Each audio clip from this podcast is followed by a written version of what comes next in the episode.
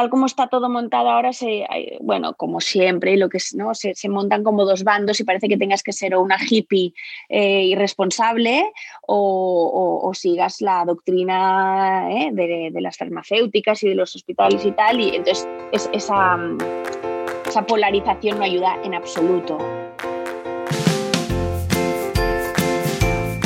Hola, hola, esto es Planeta Parto el podcast en el que hablo con mujeres sobre sus relatos de parto y la manera única en la que alumbraron a su bebé.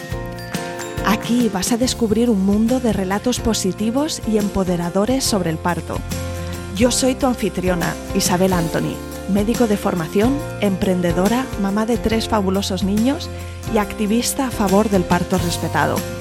Acompáñame cada semana y descubre cómo también tú puedes parir a tu primer o siguiente hijo sin miedo y sin dolor.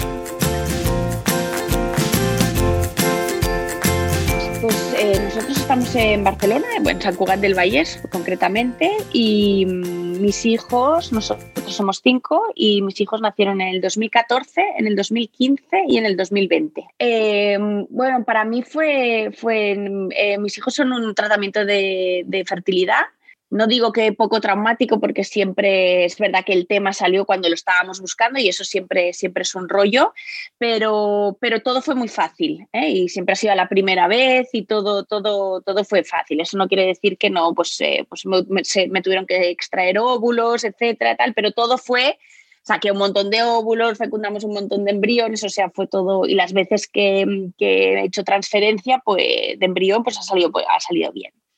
Entonces, eh, no, no, son estas historias ¿no? que, que es muy habitual, eh, más complicadas. Con lo cual, eh, sí, pues, pues así, así, cuando no sé si conoces el proceso, pero cuando te hacen una transferencia de embrión, a los 10 días te hacen una analítica y te dicen si, si, se, si, se ha implantado o no se ha implantado. Y luego, pues a partir de aquí, empiezas la, el embarazo normal. Mm. Así que fue buena noticia, me imagino que estabas contenta. Sí, sí, claro, claro. ¿Y cómo te encontrabas en el primer embarazo? Eh, siempre me he encontrado, me he encontrado bien, bastante, en general bastante bien. Luego estas cosas se nos olvidan, ¿eh? porque ahora que me preguntas, el primer embarazo, por ejemplo, tuve bastantes más náuseas en el primer, en el primer trimestre, estaba muy cansada. Recuerdo, por ejemplo, yo en aquel momento trabajaba, bueno, pues como, no sé, pues como trabajábamos antes de tener hijos, un montón de horas hasta tardísimo, eh, y estaba en el despacho como agotada. Recuerdo estar sentada en, en, la mesa del ordenador que pensaba, bueno, es que, es que es como si hubiese venido de resaca día tras día, día tras día, y dormía y dormía, pero claro, podía dormir porque no tenía más hijos. Eh, y sí que como malestar en la barriga, que esto me duró bastante, como una cosa que no sabes si tienes o mucha hambre o, vas a vomitar, ¿sabes? Una sensación así un poco que puedes hacer vida normal, incluso me acuerdo con el primer embarazo me dieron el, el caribano, como se llamaba, que yo no sé, para las náuseas, que no me mm. hacía, bueno, que creo que hace muy poco efecto, de hecho, ¿eh? hay que pasarlo y ya, como tantas otras cosas, hay que pasarlas y, y ya está. Mm. Y esto, me ha, esto ha sido así en general en los embarazos. Luego también he sufrido bastante insomnio, que parece que también es bastante habitual. Esto sobre todo este último, que fue especialmente, que fue particular porque estábamos en confinamiento, embarazo en mm. confinamiento con los dos niños en casa y tal, también, y empresa propia y todo, además más tensión todavía, ¿no? Y cuéntame cuándo empezaste a, a pensar en el parto. No, no sé si leíste algún libro o si hablaste con tu madre o con alguna amiga ¿Cuándo empezaste a pensar en, el tema? Supongo que antes, antes de querer tener hijos o antes de tener hijos. ha sido un tema que me ha traído siempre mucho no te, sabría decir muy bien, me ha interesado siempre, siempre este momento vital, incluso, o sea, cuando recuerdo, yo como te decía, eh, soy periodista y de, de, jovencita ya guardaba cosas, ¿no? Lo típico, el típico archivador con cosas que me interesaban, ¿no? Muchas cosas. Y ya tenía guardada entonces em, entrevistas, me acuerdo, recuerdo alguna contra de la vanguardia sobre mujeres que había, que de partos así como muy salvajes, ¿no? Bueno, y por supuesto las, las, la TED Talk de, de Ina May, eh, etcétera, etcétera, ¿eh? sobre el parto, conocía las del parto es nuestro, intentas como, como informarte por aquí por allí, pero yo la verdad en ningún momento, de hecho en ninguno de los tres embarazos he tenido la, el, o la seguridad, seguramente, la seguridad para decir, oye, esto no lo vamos a hacer. O sea, en ninguno. Estoy hiperinformada, he tenido, he conseguido al final los partos que yo quería, sobre todo los dos últimos, pero no me he cuadrado. Eh, siempre me ha dado miedo al final cuadrarme. No me he atrevido, no me he atrevido ni con la prueba del azúcar, ni, ni con la vía, en el caso de Leo, que fue mi primer parto, eh, pues sí, me puse a las 5 a las de la mañana con dolor de con, retortijones, ¿no? Estos de medio regla, medios problemas de, barriga, ¿no? Que no sabes muy bien. Eh, pero ya había cumplido 40 semanas y entonces fui al baño y rompí, rompí aguas en el baño, sentada, sentada en el bate, rompí aguas. Y, y, entonces ya, ya quedó bueno, muy claro. Entonces sí que sabía, por ejemplo, pues yo estaba muy tranquila. En todos los casos siempre he estado muy tranquila. Entonces me duché, no desperté al padre hasta, no, no, no, no, no, no, no quería ir con prisa porque lo que yo sí que sabía es que quería parir en el hospital, pero también sabía que Em, cuanto más rato pudiese aguantar en casa tranquila, pues mejor. Entonces, pues eso, pues me duché, pues salí, pues bueno. Y, salimos a las 9 de la mañana, estábamos en el hospital y, y, entonces estuve, entonces ahí yo ya estaba planteándome hacerlo sin, sin epidural. En general fue follón y ahí estuve dilatando y dilatando, pero, pero por ejemplo, o eh, no me dejaba mover de la camilla, llevaba correas puestas todo el rato. Em, la vía, que es una cosa que a mí personalmente me, a mí, a muchas mujeres, porque tenemos venas como muy finitas y muy pequeñas y entonces es muy difícil encontrarla y entonces hay que encontrar eh, la enfermera, pues hay que buscar una aguja pediátrica y me pincharon tres y cuatro veces y esto para mí parece mentira y todavía hay, ¿no? Y hay amigas que aún se ríen, pero para mí esto es peor que el dolor de parto, porque es una, incluso con el tercer embarazo, que no quise ponerme la vía, dije, no me la van a poner porque es algo que me molesta mucho, mucho follón, o sea, yo lo viví, lo, lo peor fue, fue esto, que había mucha gente saliendo, mami, mami, mami, mami, que esto lo recuerdo bastante, bastante horrible. Em, que no sé por qué no te pueden llamar por tu nombre o en, o en mi caso, en este caso. Y, entonces, oye, que está aquí el anestesista, ¿eh? que está aquí el anestesista, que no tienes por qué sufrir, ¿qué tal? Eh, digo, bueno, pues me espero un poco. Tal. Ahora ya estás de dilatación completa, o sea que si lo quieres tiene que ser ya. Y entonces me acuerdo, una comadrona, supongo que era, no sé, enfermera comadrona, y digo, bueno, que duele mucho. Y me dijo, hombre, sí, el primero duele. Y entonces digo, bueno, pues ponme, ponme la epidural y me pincho la epidural, pero honestamente después de haber tenido dos otros partos sin epidural, eh, yo el dolor no lo, no, lo, no lo veo diferente. O sea, cuando yo digo que he parido sin epidural, ¿pero qué dices? ¿Pero qué tonta? ¿Pero, qué, pero por qué? Eh, nadie me pregunta, ostras, ¿y qué tal? ¿Y cómo fue? ¿Y cómo lo hiciste? ¿Te preparaste? Nadie, nadie me pregunta esto. O sea, es que es, es, es, es en realidad es patológico. Yo hice un, un, un post aquí en, en, Instagram este, este verano. Yo parí ahora en, en agosto, perdón, ¿no? Entonces no llegaba, no llegaba, no, no, no había manera. ¿No? Y entonces, y bueno, y entonces está el, típico, el típico comentario, que sea una horita corta, ¿no? Me dan ganas de decir, oye, algo del que te ha valido la pena ha venido en una horita corta. Algo de, que, te ha transformado, que, que, vale mucho para ti, te ha venido realmente sin esfuerzo en una horita corta. Es que para mí, por eso, por eso es la magia de este tema, ¿eh? es que para mí eh, eh, trae metido tantas cosas. Es un teatro, un parto es el teatro de la vida, ¿no? O sea, todo lo que ocurre en un parto es lo que ocurre en tu vida. Estás conduciendo tú o no, o, qué, o cómo afrontas las dificultades, cómo afrontas el dolor. Y para mí el, la instrumentalización, la deshumanización del parto es, es, una, o sea, es un ejemplo buenísimo de lo que está pasando que nadie quiere dolor, nadie quiere experimentar, nadie quiere conocerse, nadie quiere, nadie de las mujeres no estamos conectadas con el cuerpo, no sabemos, ¿no? No, no. Eh, nos están desempoderando absolutamente con esto, ¿no? Y además, y por ende, pues como dices tú, eh, eh, también tiene consecuencias negativas en los bebés, en la, ¿no? la paz del mundo empieza con la paz en el parto, digo yo, ¿no? Porque como estamos mm. recibiendo a los bebés, ¿no? Mm. Eh, o sea que, sí, sí, totalmente de acuerdo. Y aparte que incluso podría hacerse algo menos, o sea, eh, eh, como decías tú, entender que la epidural es una opción más, ¿no? Una una, cosa que me parecería eh, eh, de, recibo sería por lo menos explicar los pros y los contras de las cosas, ¿no? Pero esto que te digo aquí, o sea, luego entra, entra en el conflicto, por ejemplo, mi marido, ¿no? De decir, oye, ha sido, ha sido fantástico. Es que en cuatro horas, o sea, entramos a las nueve y a la una estábamos en planta con un bebito de tres kilos 600, todo fantástico, algunos puntos, ¿eh? Eh, pero, pero todo, ¿no? O sea, encima el relato, que, es como, ay, no, ha ido estupendo, estamos perfectos, tal, ¿no? Eh, y yo recuerdo, por ejemplo, la visita que debe ser protocolos del, hospital de, la, de, una de las comadronas, de venirte a ver luego. Y, yo pensaba, es que no quiero que esta, que esta señora esté aquí yo no digo que fuese mala mi primera, pero, pero realmente una experiencia, cuando, cuando el discurso generalizado es que todo ha ido perfecto y que con lo que podía haber ocurrido, ¿no?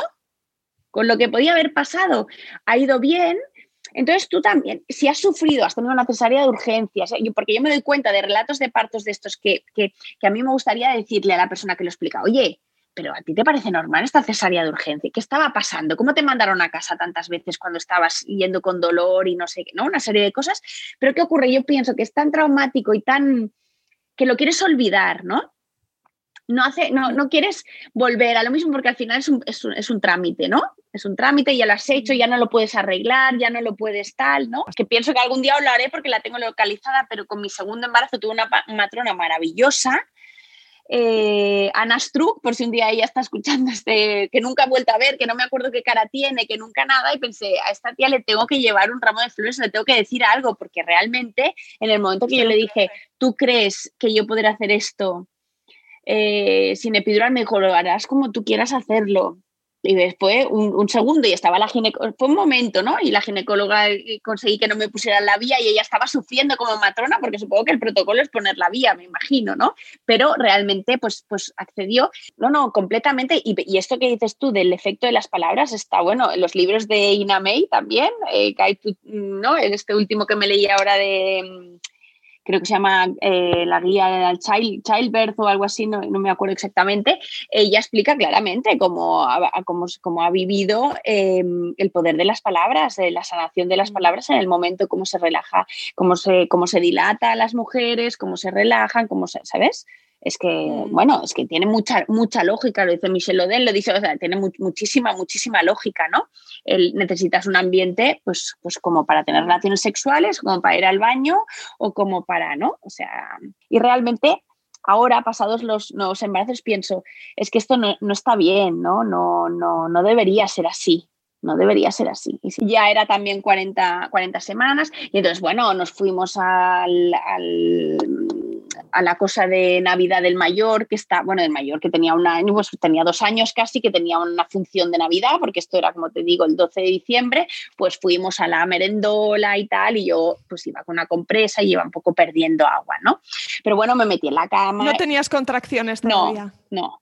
Eh, y, pero estaba de nuevo otra vez muy, muy tranquila y muy conectada, muy, o sea, muy tranquila. Y entonces me metí en la cama a las dos, sí, sí, y dije, bueno, y avisamos a las, a las madres en este caso porque teníamos al, al mayor, y bueno, yo creo que esto se va a poner en marcha ya, ¿no? En breve, ¿no? Pero bueno, yo me acuerdo de estar, eh, de estar metida en la cama con el libro, con un libro que me ha ayudado siempre en general en la vida, pero con el tema del dolor físico también, que es un libro sobre eh, meditación vipassana, que también en su día hice cursos ¿no? de estos de los 10 días de silencio y tal, y esto pues siempre ¿no? son frases que, eh, que las tengo ahí marcadas y tal, ¿no? sobre el dolor físico, ¿no? Eh, el, dolor pasa y va, ¿no? Eh, y, y, entonces estaba así leyendo, pensando, bueno, pues si no es esta noche, será mañana por la mañana. Y ahí apuramos mucho porque la verdad podíamos haber dejado al mayor en casa de mi suegra o de mi madre.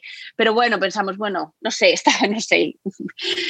Y, sí, sí, a las 5 o a las 3 o a las 4, ya no me acuerdo exactamente, ya, ya estaba con dolores, con dolores fuertes. No rompí, no rompí aguas, pero entonces ya nos fuimos. Y esto es verdad que Monse siempre me dijo, yo ya iba dilatada de 3 centímetros o así, mm, mm, hacía 10 días, hacía 10 días que iba ya dilatada, ¿sabes? Y entonces me dijo, eh, cuando te pongas en marcha no te retrases mucho porque es total. Y la verdad es que fue, fue bien. Y entonces al ser nocturno, bueno, pues ahí, entonces sí, sí, llegamos al hospital con el mayor en brazos también, ¿sabes? y, sí, sí, luego mi madre, que lo cuentan siempre, mi madre y mi suegra estaban ahí como en la sala de espera, esperando a que naciese. El, el grito este, ¿no? Del Así que pude hacerlo sin epidural y, en, la postura que yo quise, que de nuevo en este hospital había, había bañera, había tal, había cual, luego no quise nada, nada de todo esto, ¿no? Lo digo también, esto es una idea importante porque piensas que necesitas muchas cosas y luego, pero en el segundo embarazo que era, ay, estará la bañera, solo hay una, estará libre, no estará libre, ¿no? Y luego no quise, no me dio la gana de, ¿sabes? No te lo pidió no me sentía ganas de meterme la...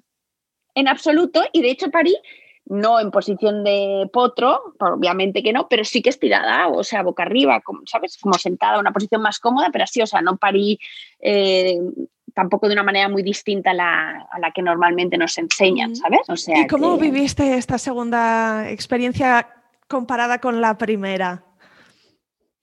Bueno, es lo que digo, sí, por eso, por eso soy tan activista en radio y tan fan, ¿no? Porque es que es un momento, bueno, es que yo, yo digo, todos los nacimientos son muertes y todas las muertes son nacimientos, porque nace un bebé, nace una mamá y aunque en ese momento tú no te des cuenta, eso pasa para mí, todos los, hijos han sido una revolución antes o después, no digo que no, yo no digo que las cosas pasen inmediatamente, pero es un, es un acercamiento a, saber quién eres, a saber qué quieres en la vida, mm. cómo quieres vivir y, el empoderamiento que da un parto.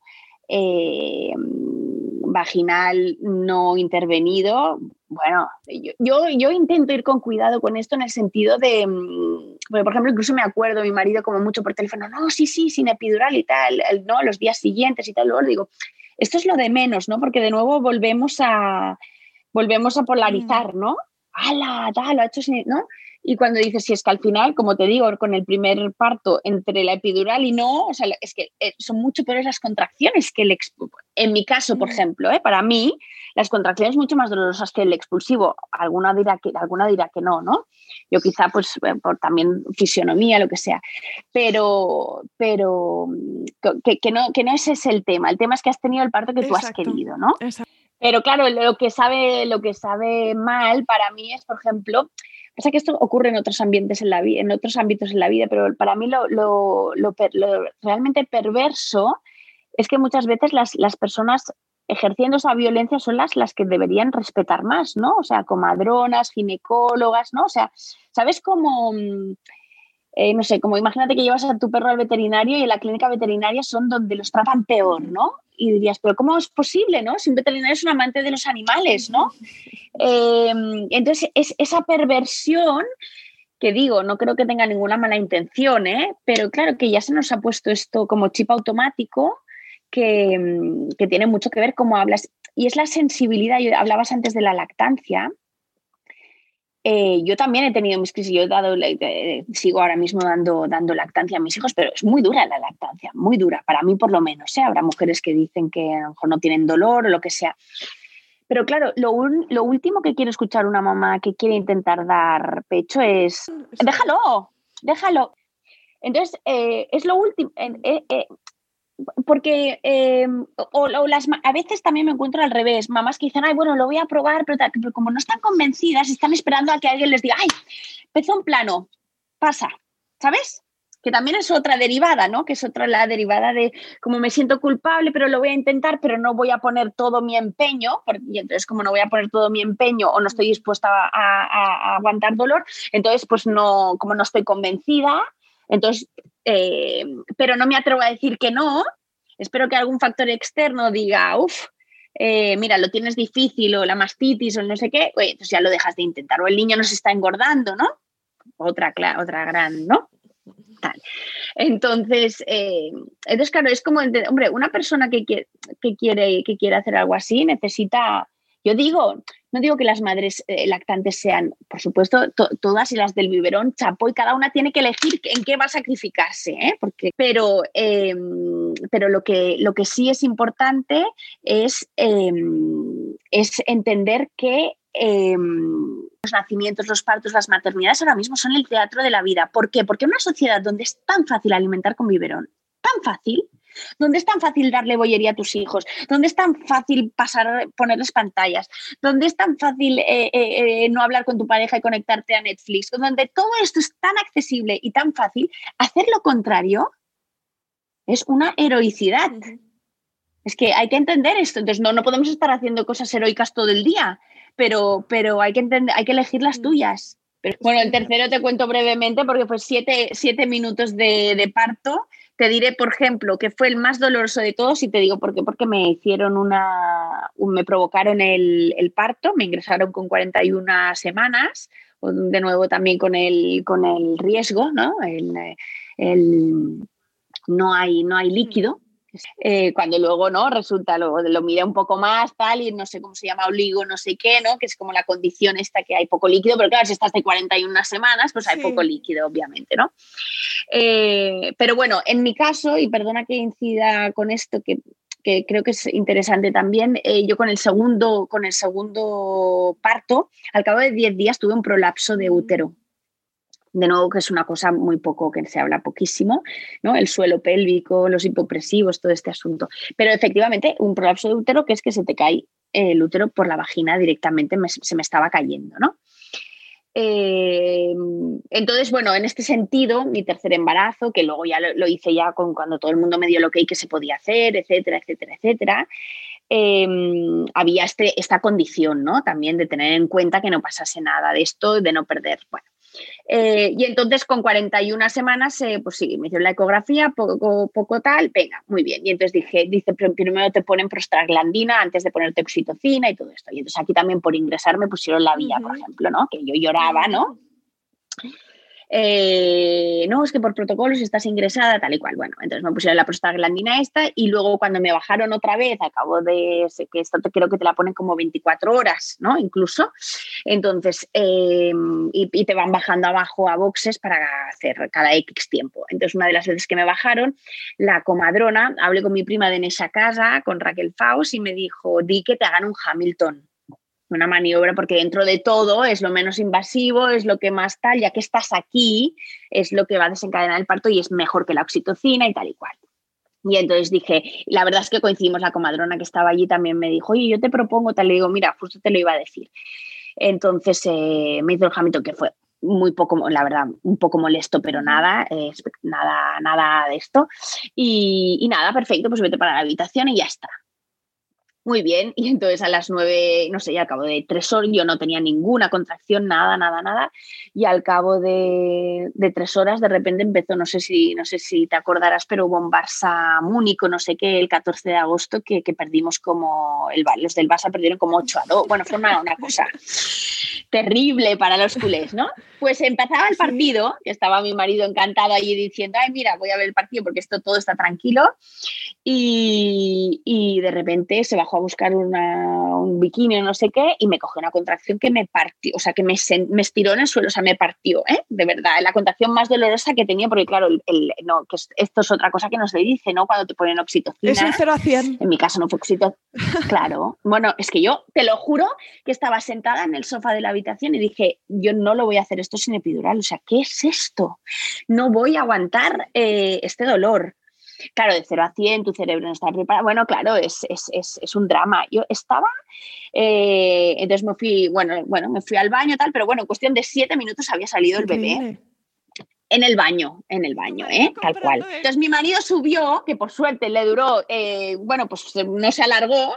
¿Y qué, ¿Y qué haces en el baño? Y que no sé qué. yo, bueno, eh, que, que esta es otra, ¿no? Porque que tampoco se explica mucho, pero cuando tú te pones de parte, contracciones, estás yendo a hacer, vas a hacer caca, vas a hacer pis, vas a hacer, estás normalmente, o sea, y entonces digo, avisa ya porque esto vamos a bajar ya. Y entonces el, entonces el de la camilla, ay, pero ¿cómo vas a bajar? lo oigo, ¿cómo vas a bajar caminando o en camilla? Digo, pues va a que en camilla, ¿no? Y ya pensó, estás aquí se van mis sueños de un parto, ¿no? Eh, pensé, es que no lo voy a aguantar, voy a pedir la epidural en cuanto baje. Y entonces no, mi, marido abrió la puerta del baño, aparte es lo típico, ¿no? Que la puerta corredera da directamente del baño, da directamente a la entrada, o sea que yo paría ya con el, en el pasillo prácticamente, ¿no? Me estaba viendo. Y, y entonces me dice, ah, pues voy a buscarlo. Y lo cogí así en la mano y digo, no, no te vayas, porque le puse la mano en, eh, abajo, digo, no te vayas porque esto es la cabeza, o sea, esto es, esto es la cabeza. Y entonces sí, sí, por suerte, como te digo que soy una, una friki del parto, mi marido ha hecho todos los cursos del mundo que le toman el pelo, en plan que a maridos que no hacen ningún curso, pues el mío ha hecho todos, incluso esta última vez le puse el documental de mamíferas de y entonces él, bueno, tendrías, que oírlo como lo cuenta, ¿no? Pero bueno, claro, entonces di la vuelta y no sé qué. Bueno, por suerte le había puesto y se tragó hacía cuatro días el, el documental este.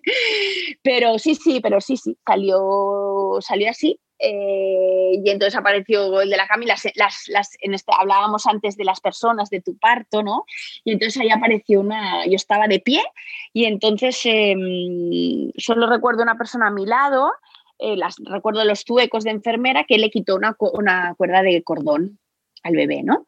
No, no, y lo cogió, lo cogió su padre, bueno, yo su padre lo cogió las más, y claro, y luego interesante también la vivencia del, del hombre, ¿no? Que, que, estaba realmente muy, muy impactado, mm. muy impactado. Que mm. esto es una cosa también que, ¿no? Que, que lo, yo creo que lo viven muchas parejas, ¿no? Que al final nosotras las mujeres vamos al ginecólogo habitualmente, sabemos lo que es que nos metan, ¿no? Una ecografía, una cosa, tal, y cuando empiezas a ir con tu marido, ellos están un poco... Mm auto, ¿sabes? Pues imagínate luego la sangre, ¿no? Nosotras tenemos eh, el periodo, o la sangre que cayó ahí, o sea, él estaba como, como, bueno, no, yo le cogí al bebé, me acuerdo, y la mano le iba, o sea, le temblaba la mano. Sí. Pero bueno, me fui, imagínate que me fui sentada en la silla, o sea, el niño salió, yo llevaba el cordón todavía, claro, imagínate en, el, en la habitación que me iba a cortar el cordón. Y, me fui a la, al paritorio, bueno, a limpiarme ya como el bebé nacido aquí. Eh, sí, sí, sí, sí, sí, muy fuerte, muy fuerte. Entonces, eh, bueno, mira, siete minutitos y el Barça, esto que te digo, el partido todavía llevan ya 3 a 0, no sé qué, luego terminar. Qué pena que tengan que pasar una mala experiencia, que a veces que es una cosa que no puede, solo puedes sanar, ¿no? Porque no puedes tirar para atrás, ¿no? Mm. Y yo creo que muchas veces también los segundos y terceros partos, a veces, no, no nos engañemos, tienen que ver con ganas de querer tener un, parto, ¿no? O hacer bien con tu hijo número dos lo que no has hecho bien con tu hijo número uno, ¿no? También que, que, que, no es la razón correcta por la que deberías tener otro hijo, ¿no? Pero también está, también, también está ahí. Entonces, yo intento también informar, ¿no? O sea, o, mandar una, esto, mandar la charla, o decir que hay mucha, porque claro, es que hoy en día con las redes sociales, con todo, hay muchísima información, ¿no? Realmente disponible.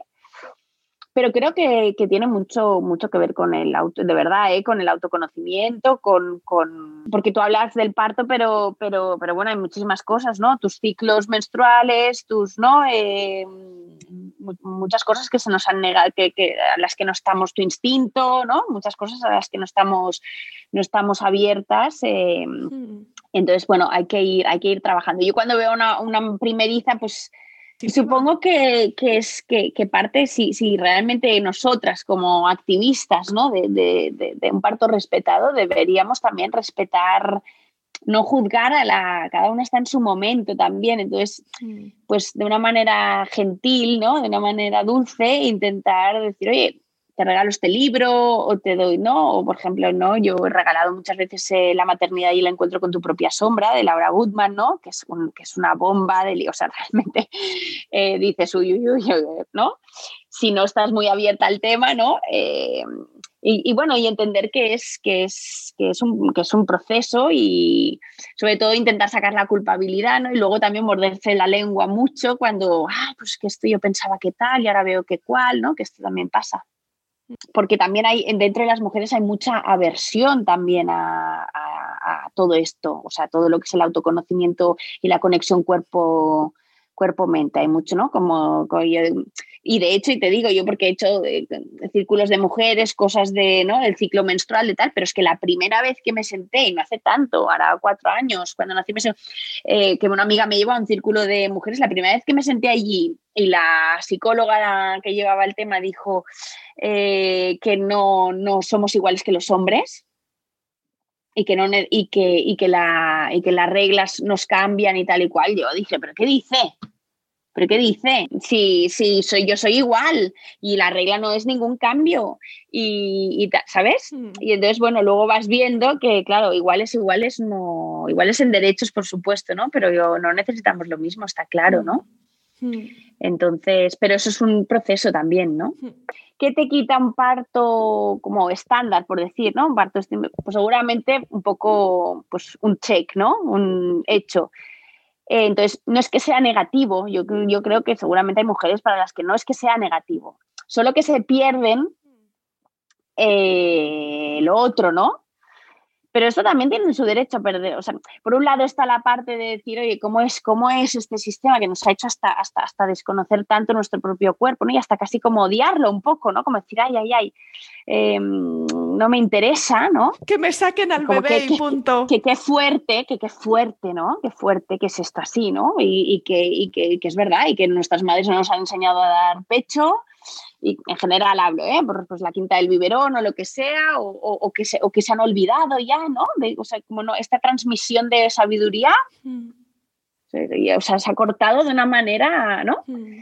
Entonces, eh, em, sí, es lo que dices tú, ojalá se lo fuera información, pero y es la parte donde yo, mm, bueno, que es como me imagino muchas, donde, donde duele más o donde piensas, ostras, es que no le interesa, es que no le interesa, ¿sabes? no tiene ningún, ningún interés. Y supongo que es, eh, lo puedes em, pasar a otras áreas de la vida también, ¿no? La, como el autoconocimiento, mm. la disciplina, no sé, hay muchas mm. cosas que pues esta carta no la voy a abrir y esta chica pues esta carta no la va a abrir.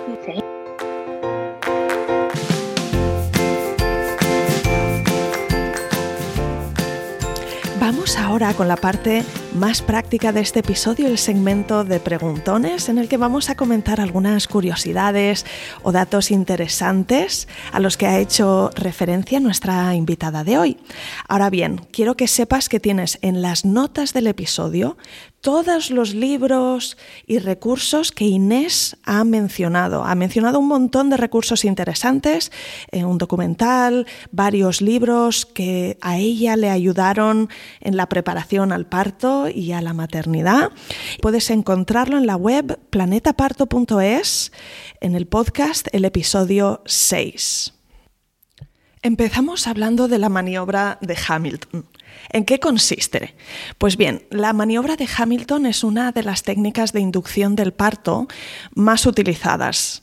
Es una opción más natural o más conservadora que una inducción al parto con medicamentos, aunque no deja de ser un método invasivo y realmente está sujeto a mucha polémica, porque como todas las maniobras invasivas durante el parto, puede acabar en una cascada de intervenciones y llevar a un parto más instrumentalizado.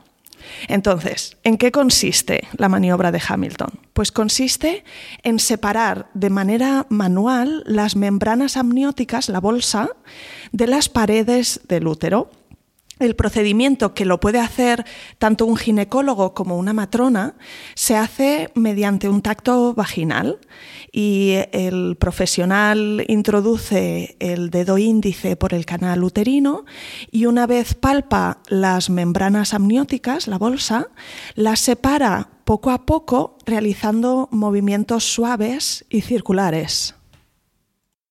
¿Para qué se hace la Hamilton? Bueno, pues tiene la finalidad de estimular el útero para provocar la liberación natural de prostaglandinas, que hacen que el cuello uterino se prepare para el parto y favorecen su dilatación.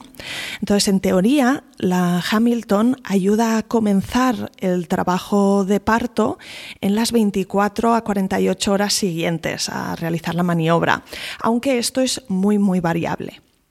Puedes preguntarte, ¿es doloroso? Esta intervención? Pues sí, puede doler, sobre todo cuando el cuello del útero todavía no está hablando. Se aconseja hacer cuando la mujer tenga al menos un centímetro de dilatación y en cualquiera de los casos puede ser molesto o incluso doloroso, pero no siempre. ¿Qué riesgos tiene la maniobra de Hamilton? Bueno, pues la complicación más común suele ser un sangrado ligero. Es de color rosa o marrón y se produce porque se rompe algún capilar sanguíneo eh, al hacer esta manipulación del cuello del útero, porque es una zona que está muy vascularizada. También puede ocurrir como complicación una rotura prematura de la bolsa. Pueden em, sucederse después de la maniobra unas contracciones excesivas, incontroladas, muy, muy intensas y dolorosas. Pero sí que es cierto que dentro de una intervención es eh, de las más conservadoras. Ahora bien, tienes que saber que esta maniobra requiere el consentimiento de la mujer, según establece la ley que regula la autonomía del paciente y los derechos y obligaciones en materia de información y documentación clínica. Así que tú tienes que dar tu consentimiento. Y esto significa que, deberás aceptar someterte a la maniobra para que el médico pueda hacerla. Y obviamente para poder aceptarla, antes tienes que recibir toda la información al respecto.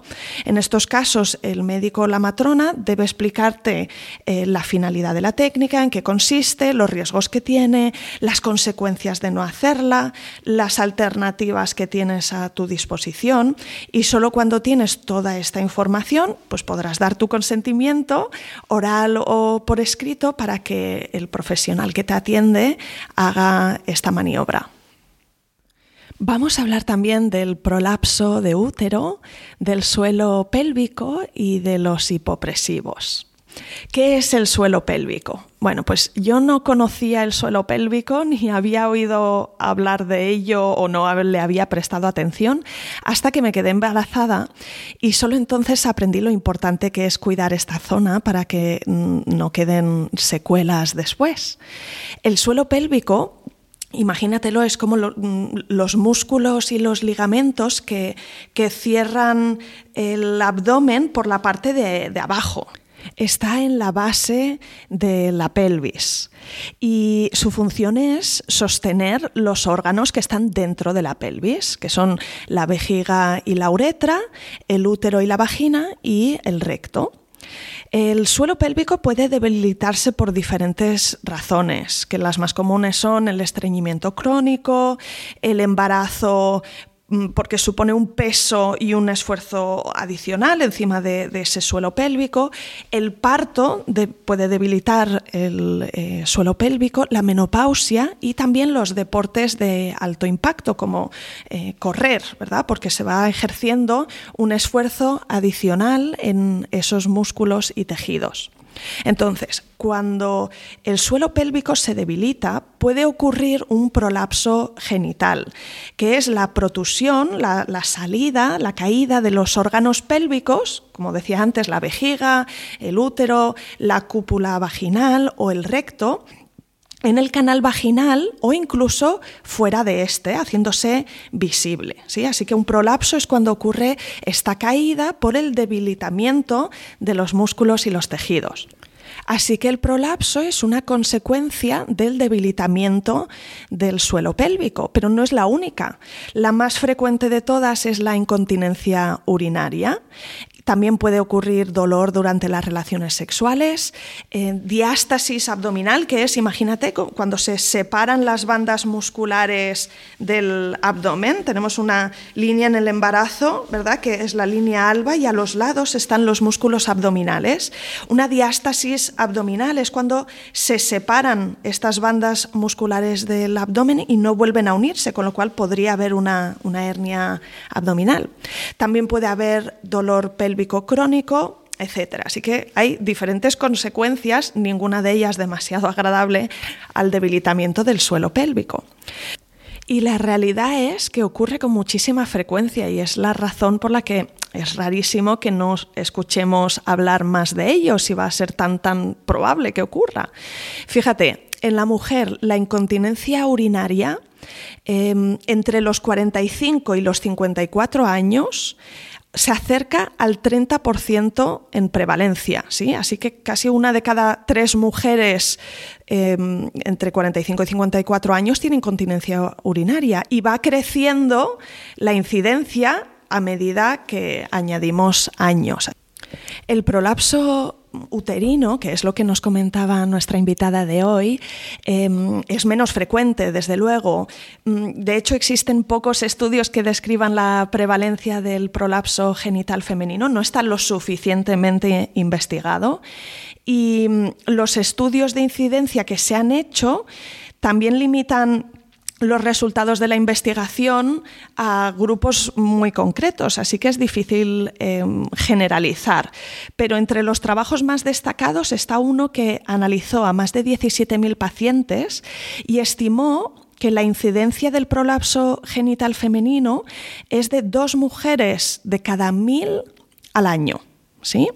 ¿Qué pasa? Que a lo largo de nuestra vida, entre el 3 y el 6% de las mujeres podemos desarrollar grados severos de prolapso genital. Y ese riesgo aumenta según vamos añadiendo años. Em, el prolapso genital después del parto da mucho miedo, da un susto tremendo porque da la sensación que se te están cayendo las vísceras y que no, no aguantan. Entonces, em, claro que es preocupante. ¿Qué hay que hacer en estos casos? Bueno, pues desde luego súper, súper importante acudir a un profesional para que te explore y, y te haga unas recomendaciones, pero para ti que me estás escuchando, Podemos empezar con la prevención. Es muy importante preparar el periné para el día del parto y lo puedes hacer de varias formas. Puedes hacer masajes perineales que eh, mejoran la elasticidad de los tejidos y podemos reducir con un masaje perineal eh, el riesgo de, desgarro durante el parto. Em, también se pueden hacer los ejercicios de Kegel y los hipopresivos. Tienes que cuidar de preguntar a un profesional si están recomendados para la fase del embarazo en la que estás tú, pero esto también se puede hacer incluso antes de quedarse embarazadas y desde luego después. Y mm, se recomienda para no ejercer una presión eh, desbordada en el periné durante el parto, pues por supuesto te puedes imaginar un expulsivo que es lento y que es controlado Em, es, mejor porque ejerce la presión de forma más lenta y continuada en el suelo pélvico. También es muy importante la postura durante el parto. La verticalidad y la capacidad de moverse eh, fomenta unos espacios un poquito ensanchados del canal del parto, con lo cual no hay tanta presión sobre los tejidos, sobre los músculos, sobre los tendones, y por eso no se debilitan tanto. Por otro lado, la postura ginecológica, la típica en la que la mamá está tumbada de espaldas y está empujando durante el expulsivo sin la ayuda de la gravedad, pues se ha demostrado que tiene un efecto perjudicial para el suelo pélvico. Ahora bien, ¿Se puede una recuperar de este debilitamiento o incluso si tienes un prolapso genital es algo que va a ser así para siempre? ¿Vas a poder tener, eh, recuperar la normalidad o incluso tener mm, más hijos en el futuro? Mm, tranquila, la respuesta es tranquila porque sí. Lo recomendable eh, después de un parto es hacer una revisión pasadas eh, dos, tres meses del parto o incluso de una cesárea es interesante valorar el estado del periné y del suelo pélvico. Em, por supuesto, puedes preguntar a tu matrona, pero los especialistas en este área son los fisioterapeutas que trabajan concretamente con, con lesiones y con recuperaciones del suelo pélvico. Y no es algo que esté incluido en la seguridad social. De hecho, actualmente solo el 18% de las mujeres visitan un especialista para valorarse el suelo pélvico después del parto y esto es algo que podría ser interesante que consideraras mm, porque Después del parto y durante el posparto, si practicas ejercicios para fortalecer los músculos y los tejidos, mm, vas a ver una clara mejora. Pero sí que es importante una valoración individualizada de tu caso. ¿sí? Entonces vas a, vas a recibir unas recomendaciones a medida para ti y de verdad que merece la pena y probablemente mm, vas a escuchar la recomendación de hacer los famosos ejercicios de Kegel todos los días y varias veces y también gimnasia abdominal hipopresiva que sirve para mejorar el tono muscular del abdomen y del suelo pélvico y también ayudar a que las vísceras, los órganos, em, tengan una buena posición cuando se han venido abajo. Estos ejercicios hipopresivos son un poquito complicados, hay que aprender bien la postura corporal y también cómo hacer la respiración durante estos ejercicios y por eso un entrenador te va a asegurar que estás haciéndolos de la forma correcta y que te están ayudando a recobrar mm, esa normalidad.